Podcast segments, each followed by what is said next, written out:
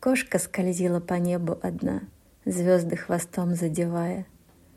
Шерсть серебром осыпала луна, Путь для нее освещая. Кошка лениво смотрела с вершин, В лунном свечении купаясь, На этих жалких влюбленных людей, Что ей всегда поклонялись.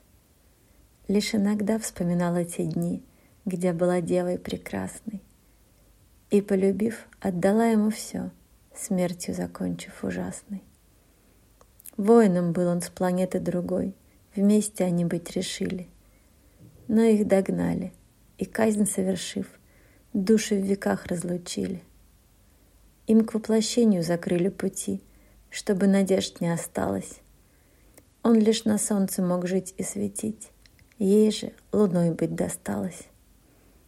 Лишь в полнолуние видеть могли В ярком свечении друг друга — но не коснуться, лишь взглядом обнять, снова пускаясь по кругу.